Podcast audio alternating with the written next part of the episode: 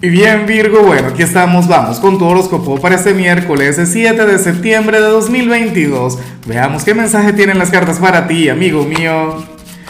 Y bueno Virgo, a ver, eh, sabes que los miércoles no es una pregunta, los miércoles tengo más bien un reto, un desafío.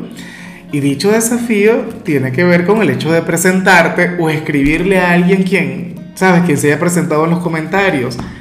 Claro, reto solo para solteros quién sabe, a lo mejor aquí está el amor de tu vida, aquella persona quien nació para amarte, para quererte, ¿por qué no?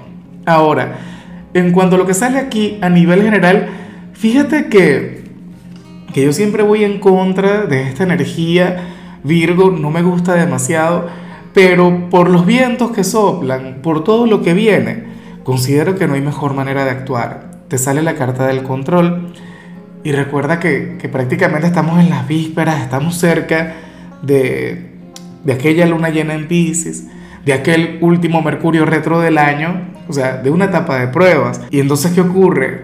Que para el tarot tú vas a elevar Virgo, pero, pero a, su máxima expresión, aquel lado tuyo, eh, lógico, pragmático, eh, insensible. De hecho, le vas a prestar más atención a la razón que al corazón. No vas a permitir, de hecho, que, el corazón tenga algún tipo de protagonismo, no le vas a dar alas a las emociones, no, para nada. Vas a preferir mantener el orden y la estabilidad.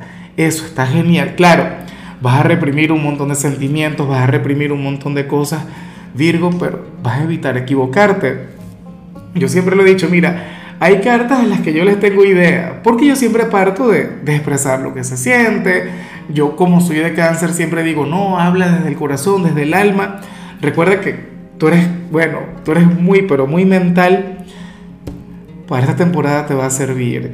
Claro, si estás de cumpleaños, por favor, no le prestes tanta atención a lo que digo. Encárgate de vivir y encárgate de sentir. Pero eh, me gusta el saber que, que no vas a ser víctima de tus emociones, que no vas a ser víctima de tus impulsos.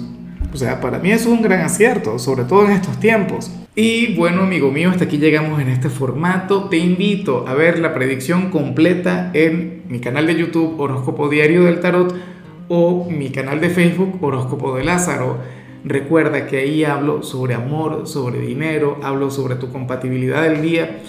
Bueno, es una predicción mucho más cargada. Aquí, por ahora, solamente un mensaje general se te quiere, se te valora y por supuesto recuerda que nacimos para ser más.